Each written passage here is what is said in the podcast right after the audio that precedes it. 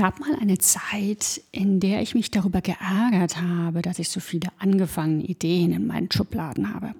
Ideen für Bücher, für Spiele, für Produkte, für Workshops und für tausend andere Dinge. Und dass diese Ideen da nur in den Schubladen lagen und ich sie nicht ausgeführt habe, das habe ich damals dann doch als einen Misserfolg erfahren. Aber inzwischen sehe ich das ganz anders, denn auch die Ideen, die wir nur mal kurz andenken oder anplanen, sind wichtig für den kreativen Prozess. Die Ideenflut in deinem Gehirn hat sogar drei ganz wichtige Aufgaben für deine Kreativität. Und darum geht sie heute.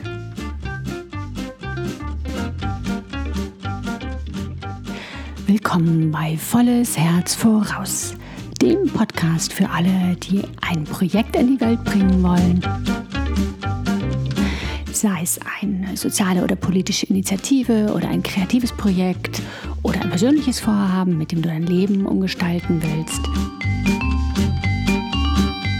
Hier geht es um die Probleme, die dir auf deinem Weg begegnen können und um die Ressourcen und Methoden, die dir helfen, deine Idee zu finden und kraftvoll umzusetzen, dabei auf deinem Kurs zu bleiben und endlich genau das zu tun, was dein Herz dir zuruft.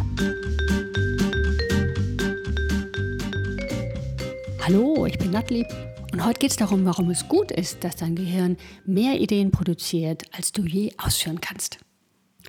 Im letzten Podcast ging es ja schon darum, dass wir nicht jede Idee, die wir erfinden, auch ausführen müssen. Aber ist es dann nicht verschwendete Energie, dass unser Gehirn so unglaublich viele Ideen macht? Nein, im Gegenteil. Diese Ideenflut hat drei ganz wichtige Aufgaben im kreativen Prozess. Und die erste Aufgabe ist, eine Art Trainingscenter zu sein. Wir können an diesen Ideen den kreativen Prozess üben, unseren kreativen Prozess kennenlernen und üben. Das ist deshalb wichtig, weil jeder kreative Mensch ja ganz einzigartige kreative Themen und Fähigkeiten und Motivationen hat und es deshalb auch nicht eine normale Art gibt, kreativ zu sein. Es gibt nicht die Art, kreativ zu arbeiten. Was für Van Gogh galt, das gilt nicht für Marina Abramovic. Und Richard Branson arbeitet ganz anders als Bill Gates und J.K. Rowling wieder anders als Virginia Woolf. Ja, es gibt Autoren, die nur mit Bleistift arbeiten und andere, die nur mit dem Laptop unterwegs sind. Es gibt Unternehmerinnen, die die meiste Arbeit am Schreibtisch machen und andere, die am liebsten im Café arbeiten. Eben jeder macht das auf seine Weise. Und ich rede wahnsinnig gern mit Kreativen über ihre Arbeitsweisen, weil eben jeder da so ganz einzigartig ist. Und das finde ich unglaublich spannend. Das heißt aber eben auch, dass jede von uns ihre ganz persönliche Arbeitsweise erst finden muss. Und das geht eigentlich nur bei der praktischen kreativen Arbeit. Ja, wenn wir uns mit Material beschäftigen und dabei entdecken, wo unsere Vorlieben liegen, wenn wir entdecken, welcher Arbeitsrhythmus zu uns passt, zu welcher Tageszeit wir am besten arbeiten, ob große oder kleine Projekte zu uns passen und wie wir das Material und unsere Ideen und Gedanken ordnen können. All solche Fragen, die können wir eben nur erfahren, indem wir es ausprobieren. Und dafür brauchen wir praktische Projekte. Und genau hier kommen eben diese vielen, vielen Ideen ins Spiel, die unser Gehirn äh, ausspuckt. Es liefert uns damit eben eine Art Trainingsaufgaben, an denen wir eben bestimmte Fähigkeiten üben können. Und weil die kreative Ausbildung nie vorbei ist, wird das auch immer wieder stattfinden und macht unser Gehirn auch immer weiter neue Ideen. Und so kann es zum Beispiel passieren, dass ich mitten bei der Arbeit an einem Sachbuch plötzlich Lust bekomme, einen Kinderroman zu schreiben. Und mein logisches Denken sagt dann, Quatsch, mach das jetzt nicht, mach erstmal das andere fertig. Aber inzwischen weiß ich, dass solche Ideen eben manchmal genau deshalb kommen, um mich etwas begreifen zu lassen. Dann denke ich zum Beispiel über die zehnjährige Hauptperson in diesem Kinderroman nach und wie sie einem alten Mann begegnet und merke dabei, wie wichtig mir das Thema Begegnung ist und dass ich das bei der Planung meines Sachbuchs nicht, dem nicht genug Raum gegeben habe. Hier spielt eben auch wieder diese gegenseitige Befruchtung von Ideen eine Rolle. Und das Gute daran, dass wir so viele Ideen machen, ist, dass wir sie eben nicht alle zu Ende bringen müssen. Ja, wenn wir nur zwei Ideen in unserem Leben entwickeln würden, dann wäre da schon ein großer Druck auf den Ideen. Aber so haben wir reichlich und so können wir viele von den Ideen einfach nur andenken und brauchen keine Angst haben, dass wir sie unbedingt ausführen müssen. Und das erlaubt uns eben auch mal auf riskante Wege zu gehen oder mal was auszuprobieren, was noch nicht sicher ist oder was uns von unserem Hauptthema wegführt. Wir können spielen und experimentieren und neue Genres ausprobieren und äh, neue Zielgruppen und was auch immer. Neue Stilrichtungen und Arbeitsweisen und alles Mögliche. Deshalb ist es so gut, dass wir so viele Ideen haben, weil das uns eben immer wieder das Gefühl gibt, es gibt reichlich. Ja, wenn du die eine Idee verknallst, dann ist da immer noch die nächste, die du nutzen kannst. Also trau dich, mit diesen Ideen einfach zu üben und zu experimentieren und zu spielen.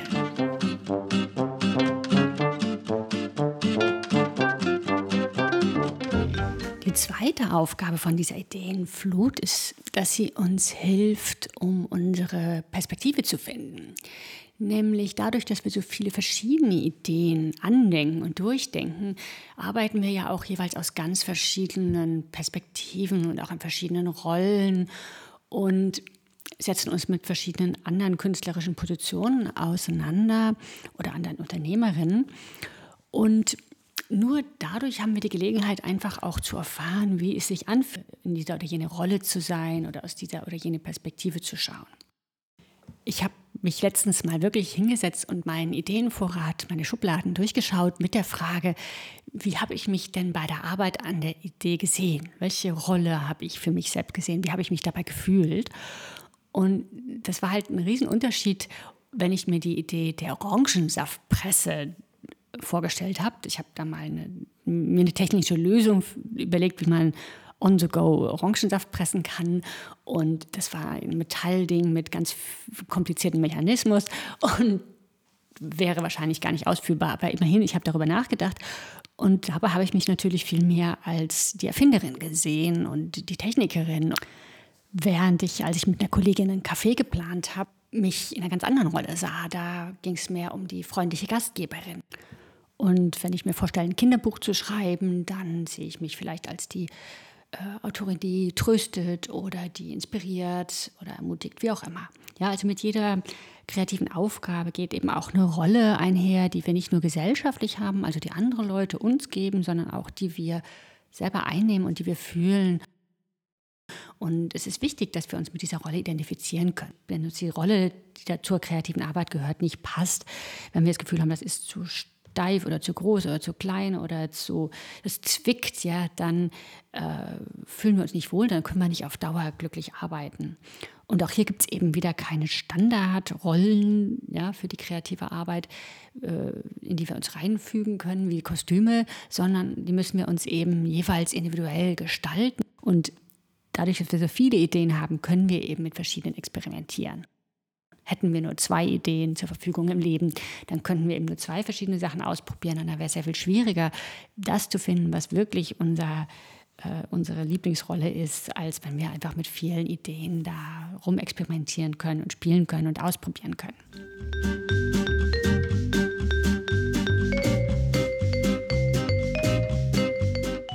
Es geht darum, warum unser Gehirn so viel mehr Ideen produziert, als wir hier ausführen können. Und die dritte Aufgabe, die diese vielen, vielen Ideen haben, ist eben nicht ausgeführt zu werden, sondern die dritte Aufgabe ist, was man Vorkochen nennen könnte. Das ist sowas wie blanchierter Brokkoli oder Möhren, die schon in Scheiben geschnitten sind. Und weil das Gemüse schon vorbereitet ist, kann ich das als Köchin dann schneller nutzen und das hilft mir beim Kochen und genauso ist es mit Ideen auch. Denn die Ideen, die ich in diesem Trainingsprogramm quasi schon mal angedacht habe, mit denen ich schon gespielt habe, die sind ja nicht mehr roh, die sind ja auch schon vorbereitet. Ich habe mich zum Beispiel als junge Frau viel im Baumarkt aufgehalten. Ich habe damals Schmuck aus technischen Teilen gemacht, zum Beispiel aus Teilen von einer alten Schreibmaschine oder einer alten Uhr oder so. Und irgendwann bin ich dann auch im Baumarkt nach neuen Teilen stöbern gegangen und habe Dichtungsringe oder Widerstände und Gummibänder gekauft und damit dann Schmuck gemacht. Und viele Jahre später habe ich in einem Team an einem Projekt zum Thema Burnout gearbeitet, inzwischen als Autorin. Und wir suchten damals Metaphern für die Überlastung, die man hat beim Burnout, für Energie, für Grenzen stellen und es sollten aber Bilder sein, die auch Männern aus dem technischen Bereich etwas sagten, die nicht so gerne über Gefühle reden. Und zu meiner eigenen Überraschung fielen mir damals eben lauter Bilder aus dem Installationsbereich ein. Überlaufventil, Dichtungsringe, Druck auf dem Kessel und so weiter. Und im Nachhinein wurde mir dann klar, woher ich diese Bilder hatte, nämlich aus meiner Baumarktphase. Weil ich mich einmal intensiver mit diesen Gegenständen beschäftigt hatte und wusste, wie sie wirken und wie sie sich anfühlen und wann sie brechen, hatten sie für mich eine Bedeutung bekommen, auf die ich dann bei der Arbeit an dem Workshop zurückgreifen konnte. Genau wie ich den blanchierten Brokkoli oder die Möhren in Scheiben eben schneller nutzen kann oder praktischer, so ist das eben auch mit den Ideen. Denn wenn wir uns mit einer Idee beschäftigen, dann sind wir ja schon mitten im kreativen Prozess. Wenn ich über ein Kinderbuch nachdenke, dann gehen mir Szenen durch den Kopf. Ich entwickle Charaktere, ich entdecke Probleme im Plot, da funktioniert was nicht und denke ich darüber nach, wie ich dieses Problem lösen könnte und so weiter. Und auch wenn ich diese Idee dann noch nicht ausführe und in der Schublade liegen lasse, dann habe ich doch dieses schon angedachte Material entwickelt. Ja, ich habe schon mal eine Problemlösung entwickelt, die in bestimmten Situationen funktioniert. Also ich habe quasi so eine Art Ideen in Scheiben oder blanchierte Lösungen schon in meiner Schublade liegen. Und ihr erinnert euch vielleicht an den Podcast über die Neugier. Da ging es ums episodische Gedächtnis, in dem wir im Laufe unseres Lebens unglaublich viel Wahrnehmung und Bilder und Informationen sammeln. Und das ist quasi das Rohmaterial. Aber das Material, was wir jetzt bei dieser Auseinandersetzung mit diesen Trainingsideen entwickeln, das ist eben schon weiterentwickeltes Material. Und so entsteht eben jetzt quasi auf dem Rohmaterial eine zweite Schicht, eine zweite Schublade voller blanchierter Lösungen die wir dann im kreativen Prozess einerseits manchmal schneller einfach nutzen können, weil wir nicht mehr ganz bei Null anfangen müssen, sondern schon so eine Idee schon mal oder eine Lösung schon mal angedacht haben. Aber auch weil wir durch die Arbeit an den Ideen schon Bedeutung entwickelt haben. Und um Bedeutung geht es ja ganz viel in der kreativen Arbeit, also quasi kleine Geschichten oder Sinnzusammenhänge, die wir dann wieder nutzen können. Also eine bestimmte Art Farbe hat für uns eine bestimmte Bedeutung bekommen oder eine bestimmte Art Strichführung oder eine bestimmte Art Ton in der Geschichte hat für uns eine kreative Bedeutung bekommen, die wir dann auch in anderen Projekten nutzen können. Gut, das waren also die drei Aufgaben, die diese Ideenflut in unserem Kopf für unseren kreativen Prozess haben. Erstens, dass sie als ein Trainingslager für uns funktionieren. Zweitens, dass sie wie so ein Schrank voller Kostüme uns erlauben, verschiedene Rollen auszuprobieren. Und drittens können wir sie wie vorgekochtes Gemüse besser und schneller nutzen. Und genau um diese drei Aufgaben geht es natürlich auch heute bei der kreativen Einladung.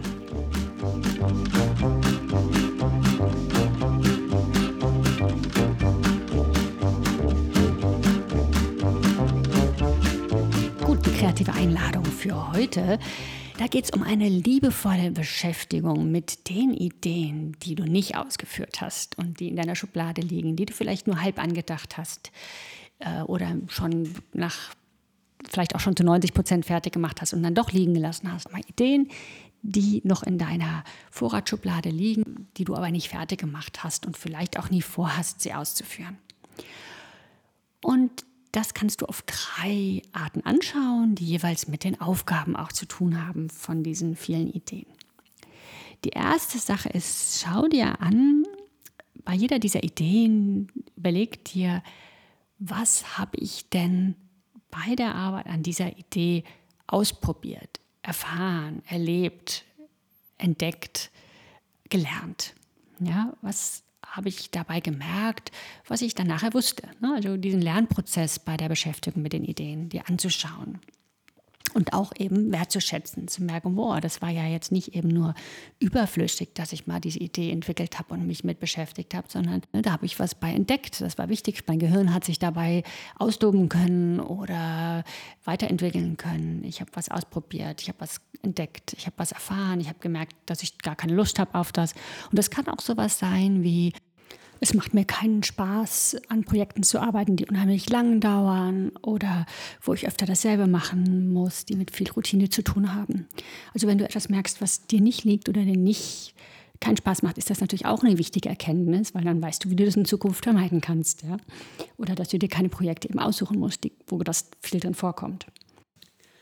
Und versuch mal drei solche Lernerfahrungen zu finden, die du nur durch diese Ideenflut machen konntest oder nur durch die Arbeit an Ideen, die du am Ende dann nicht ausgeführt hast, ja, oder die noch in deiner Schublade liegen. Und also dank dieser Übungsideen.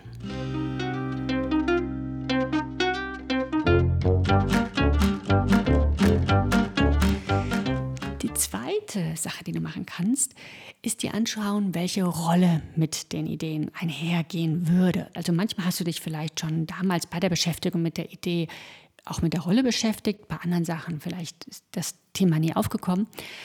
Und dann kannst du jetzt überlegen, ne, wenn ich diese Idee ausführen würde, welche Rolle hätte ich denn dann? Was wäre meine Aufgabe? Ja, wäre ich die Ermutigerin oder die Aufrüttlerin oder die ähm, Inspiratorin oder die Spaßmacherin? Was wäre dann meine Rolle? Und würde mir diese Rolle liegen? Würde mich die glücklich machen? Was würde mich an dieser Rolle glücklich machen und was nicht?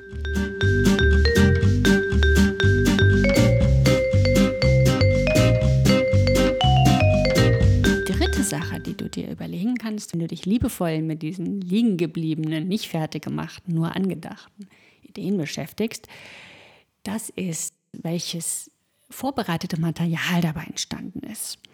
Wenn du zum Beispiel schon mal einen Workshop vorbereitet hast, ja, und auch wenn du den nie ausgeführt hast, wenn er noch in deiner Schublade liegt, dann hast du doch schon mal eben darüber nachgedacht, wie man so einen Tagesablauf in einem Workshop am besten plant oder hast dir vielleicht überlegt, hey, das wäre cool, wenn ich in der Mitte des Workshops meine Feedbackrunde einbauen würde.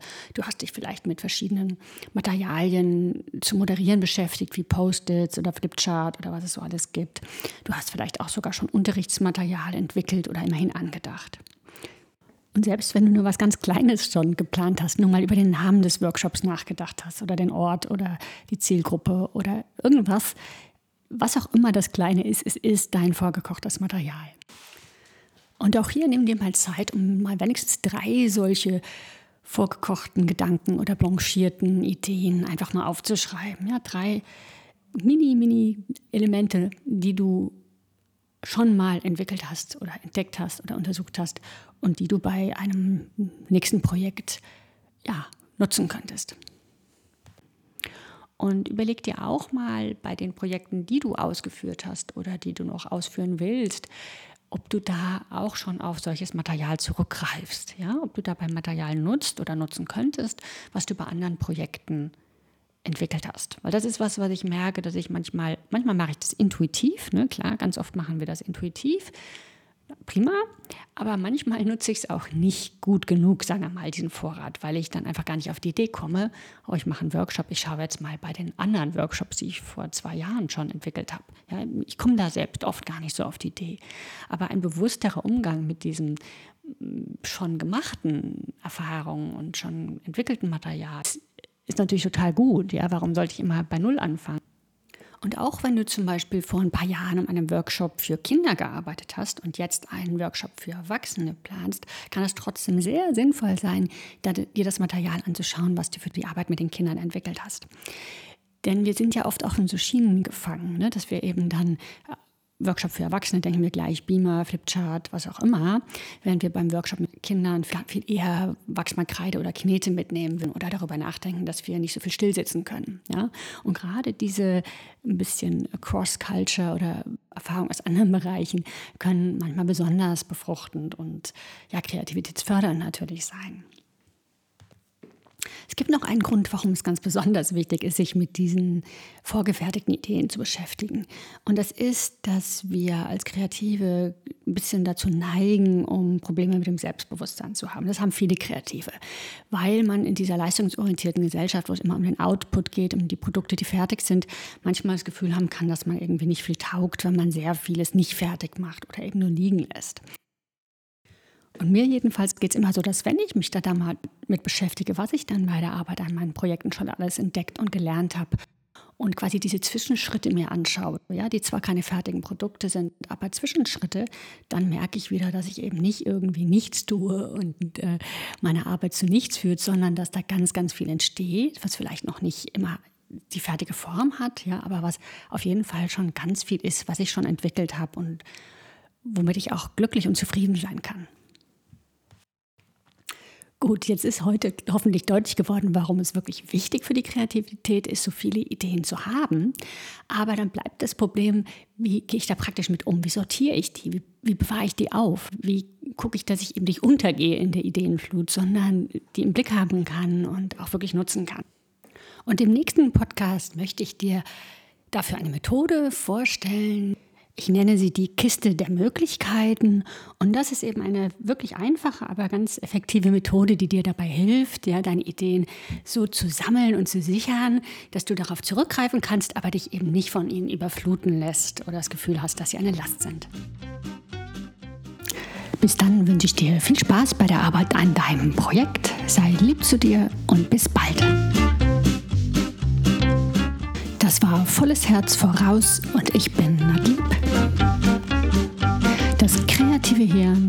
Funktioniert nach anderen Regeln und das ist gut so.